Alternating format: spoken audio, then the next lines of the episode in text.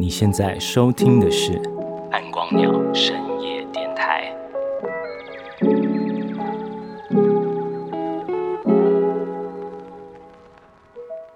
嘿，大家好，呃，我是这个深夜电台的主持人暗光鸟先生。啊，相信大家都是先知道暗光鸟季啊这个夜间活动，然后才发现这个节目的吧？那你可能会想要问，哦，一个 podcast 就 podcast。干嘛硬要说是电台？那当然，这个是有原因的哦。呃，除了是夜间活动这样的连接之外，然后我们也想稍稍传递过去深夜电台的那种怀旧氛围啦。那在以前网络还没有那么发达的时候，虽然没有很久以前，但我想这对很多人来说，可能像在听一个世纪以前的故事。反正就是在那个你没有办法什么东西都靠一只手机就搞定的年代，有许多人，然后特别是学生或是司机，他们可能是在熬夜念书，然后或是你是跑大夜班，然后开卡车送货的，然后他们到了深夜唯一的陪伴，其实可能就剩下电台节目而已。那只要你有收音机就能够收听嘛。这是非常方便的事情。然后你听电台 DJ 啊，在那边聊一些有的没的，可能也不是什么特别好笑的事情，但你会觉得自己没有那么孤单。然后那个年代的孤单，比起现在是很有实感的哈，很像肚子被敲一拳的那种分量啊。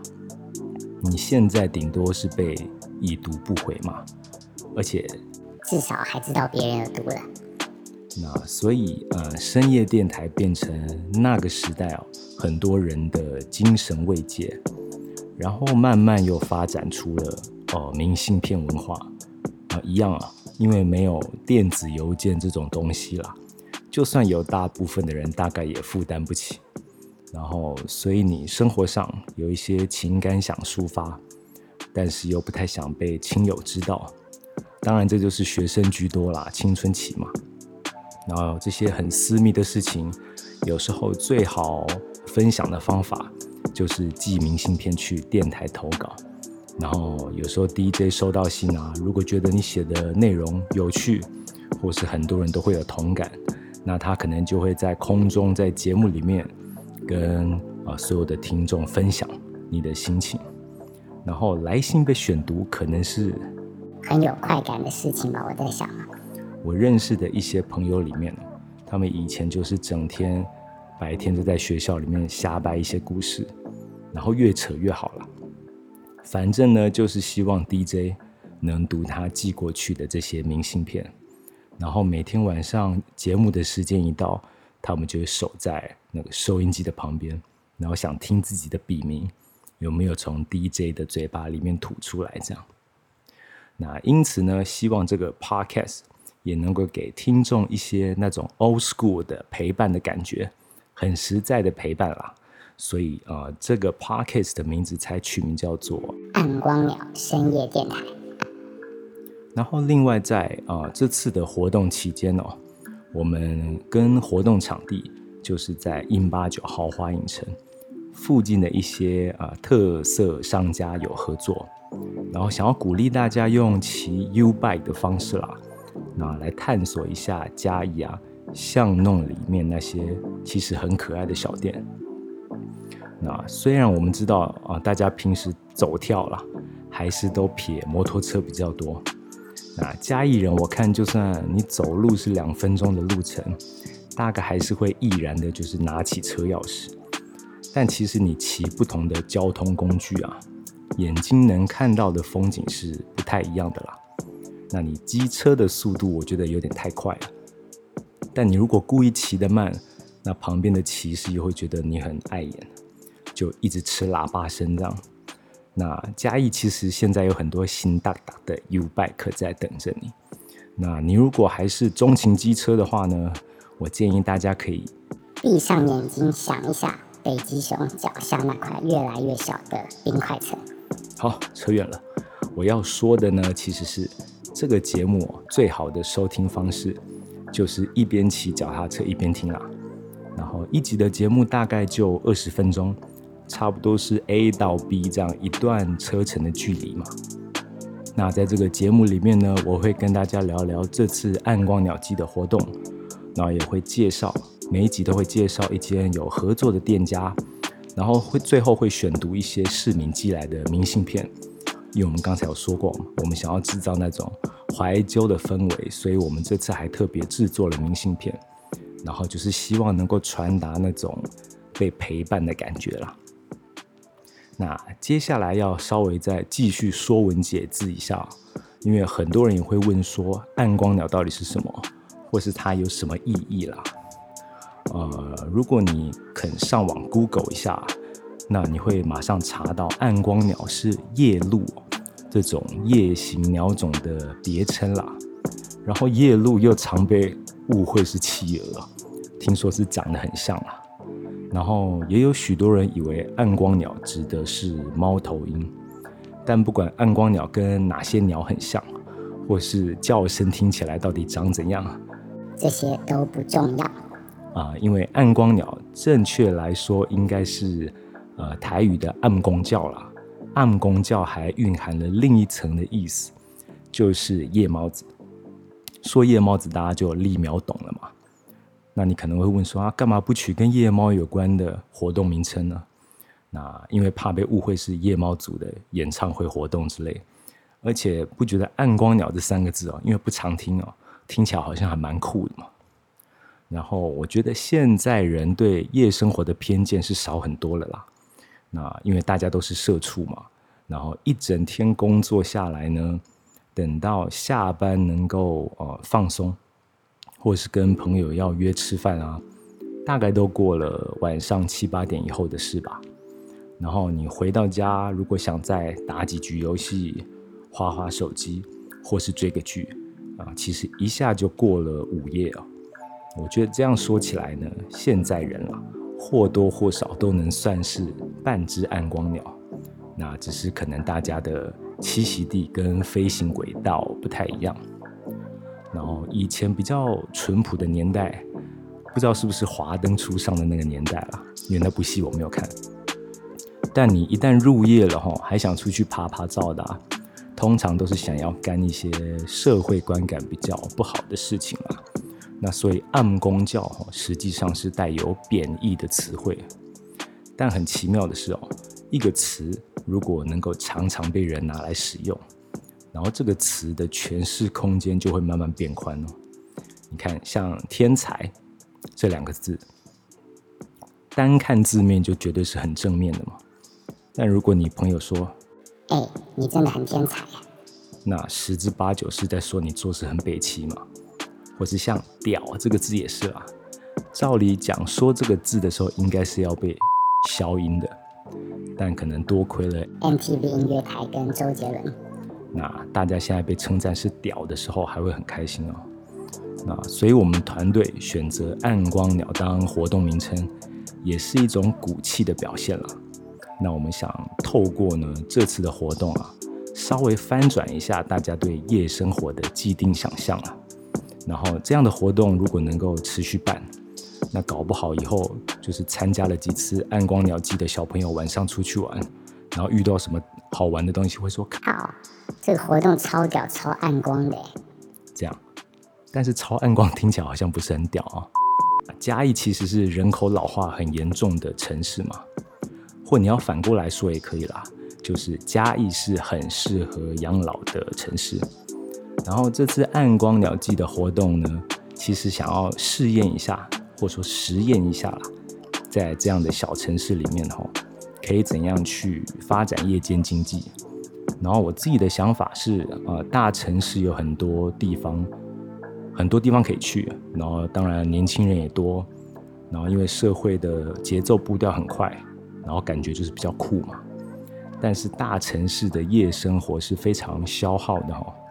那不管是它活动的形式啦，或是通常你参与活动需要移动的路程，我觉得都是蛮累人的。所以小城市像嘉义这样，去哪里都近的特点啊。说不定是我们发展夜生活的优势啊。那现在大家都喜欢用 “chill” 这个字嘛？我觉得嘉义应该是呃算是不用烟雾弥漫就能天然 chill 的地方，然后有机会变成暗光鸟自由飞翔的一块栖息地。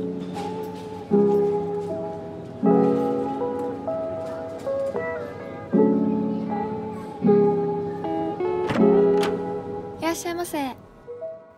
嗯，接下来这个单元呢，一样是由我来为各位介绍啊。这次有配合暗光鸟夜骑活动的特色商家。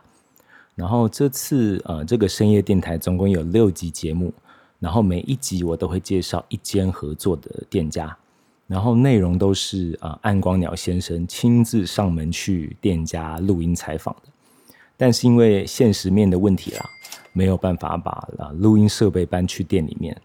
然后，因为就没有买这些设备嘛，啊，所以啊，这个单元是暗光鸟先生把手机里面的音档资料整理之后呢，个人口述报告啦，就有点阳春这样。那这边要先感谢一下啊，各位店长的配合，因为大家做的都是服务业嘛，然后要一边顾店，然后一边接受本人呃业余的采访，然后非常感谢大家的耐心对待。啊，然后啊，第一集要介绍这间特色小店是密室咖啡。啊，不知道现在大家的收听的朋友有没有人已经去那边消费过了哈？那它的店面是藏在呃延平街的小巷子里面，然后因为是日式的老屋改造的咖啡厅嘛，所以门面就不是那么张扬嘛，就跟店店名一样啊，很神秘的融合在那个街景里面。那如果你是撇 auto bike 的话，很可能呼啸而过就忽略了，所以这边还是要鼓励大家多骑脚踏车啦。想想北极熊，然后北啊嘉义的木造老房很多，然后把老屋啊做老屋咖啡厅的店家也不少，那甚至已经变成嘉义的一种特殊风景啦，可以这么说。但是你推开那个密室的店门哦。瞬间还是会被店里面那种昭和怀旧的日本风情装潢给小小震撼一下。然后这边有一个善意的小提醒，就是你开店门的时候啊，可以帮忙注意一下，不要让那个很可爱的正店黑猫乌麦，对，就是日文很好吃的那个意思啊，要注意乌麦，它会常常会想要趁趁机偷跑出去啊。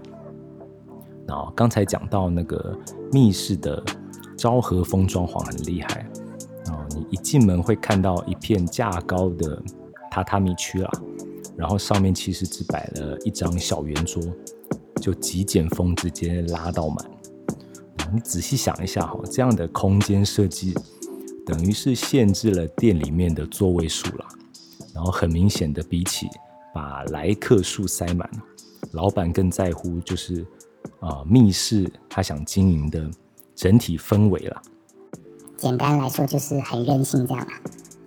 呃，店长小易他自己是有两种身份的，有蛮多熟客也都知道。那一个当然就是密室咖啡的老大嘛，然后另一个身份其实是木雕艺术家。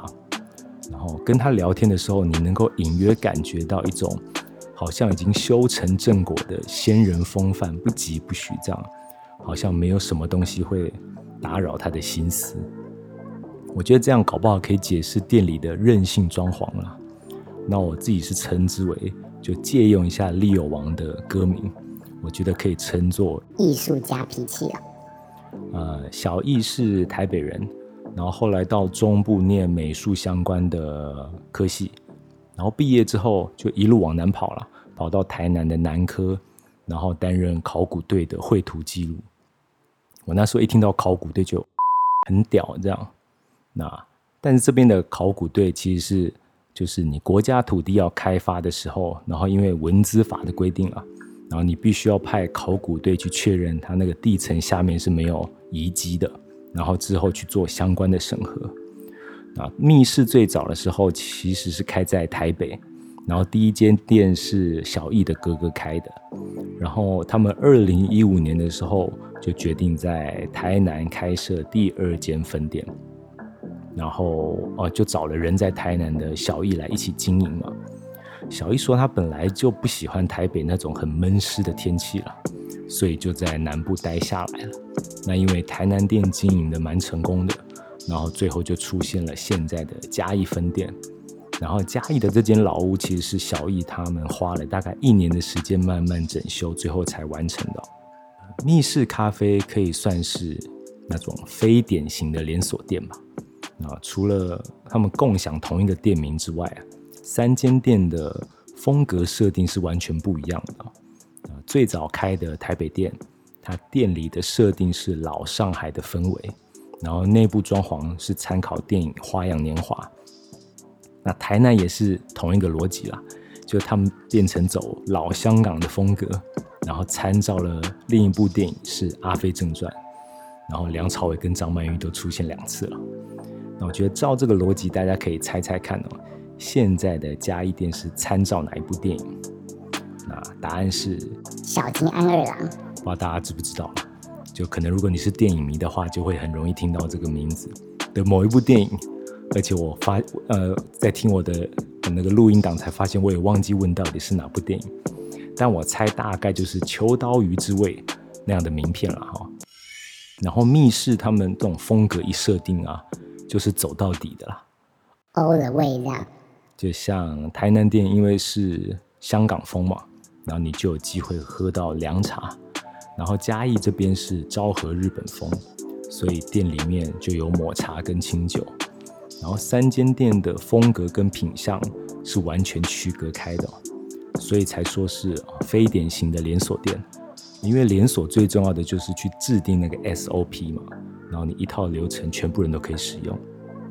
但密室你每一次展店哦，就是从头来过，所以再强调一次，艺术家脾气。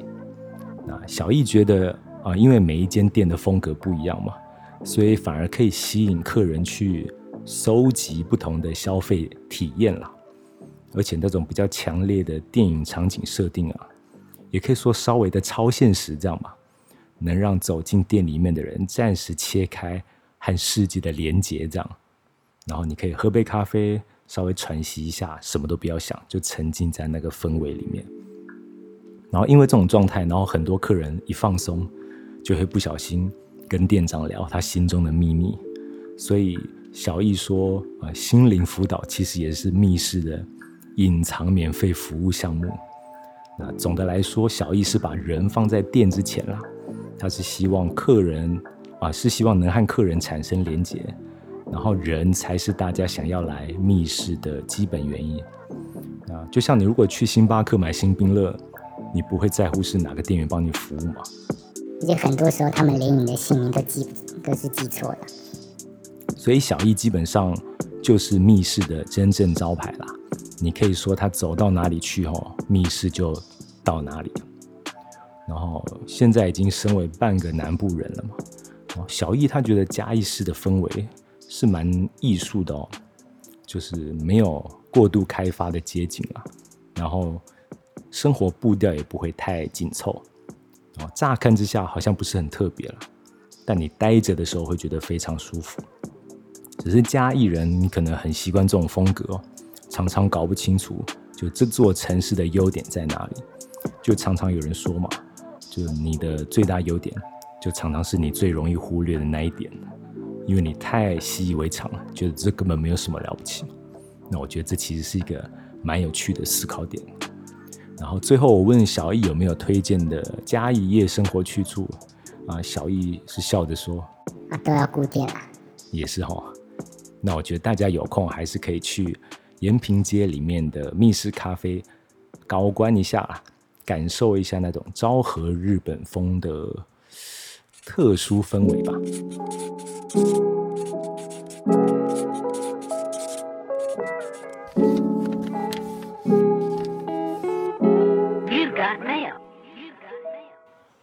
那最后一个单元呢，就是我来念念明信片。那我刚才随手抽了几张，然后因为明信片上面是没有署名的啦，然后我看那个字体觉得很像是小朋友，就不知道为什么小朋友会写信过来。然后呢，啊，明信片上面其实有一个简单的问题，就是请问你嘉义的夜晚怎样会更好玩？那大家可以提供想法。然后我随手抽了这几张，然后很像小朋友的字迹，写的都是跟音乐有关的。然后有一个是说乐团唱歌，音乐季。嘉义最近好像是蛮多音乐季的了哈。然后这张明信片上面还有另外一个是晚上的市集。那这一次你在印八九的一楼跟天台，然后我们也都有一个无眠市集。那不知道这个小朋友知不知道这个讯息哈？然后它上面有附注说是可以坐在草地上吃的那种啦，那个可能要稍微找一下哈。然后另外一张说很专业，他写说希望能举办数位音乐创作营及各类流行音乐即兴啊，要即兴，那标杆是蛮高的哦。嘉义就是办了这么多年的管乐节哈。其实我是不知道那个音乐风气有没有慢慢做起来，照理来讲应该是要有的啦。然后有一张写着古典音乐会，古典音乐会是不是晚上听比较有 feel，我就不知道了。因为暗光鸟先生虽然喜欢音乐，但是从来没有听过 古典音乐。然后有一有一张蛮有趣的，他说骑脚踏车夜游无人市区，那这个其实暗光鸟先生自己也是有经历过哈。在更年轻力壮的时候啦，就你真的是半夜两三点，就两个朋友，然后骑着那种小折吧，然后我们其实没有骑特别骑呃，哎，这叫什么自行车道？我们那时候是在台北，那其实就是骑那种很繁华的路啦，罗斯福路什么的。那因为晚上就真的没有车，然后因为没有车，然后你骑在那个路上，突然视野就不一样。你会觉得这个地方是我每天都经过的地方吗？看起来怎么不一样？那我们那时候特别骑去看地堡吧，因为我说我从来没有近距离，其实也没有走进去啦，只能在外面看，就是看地堡到底长什么样子。然后我觉得晚上骑脚踏车一种很奇妙的感觉哦，就你会觉得这个城市是你的啦啊，因为车路上没什么人嘛，就车流稀稀落落的，然后你很开心的骑车，你就觉得哇，整条街都是我的。那我觉得这是一种可能，真是晚上吧才会有的特殊氛围。好，那今天的节目就到这边，我们下次再见吧。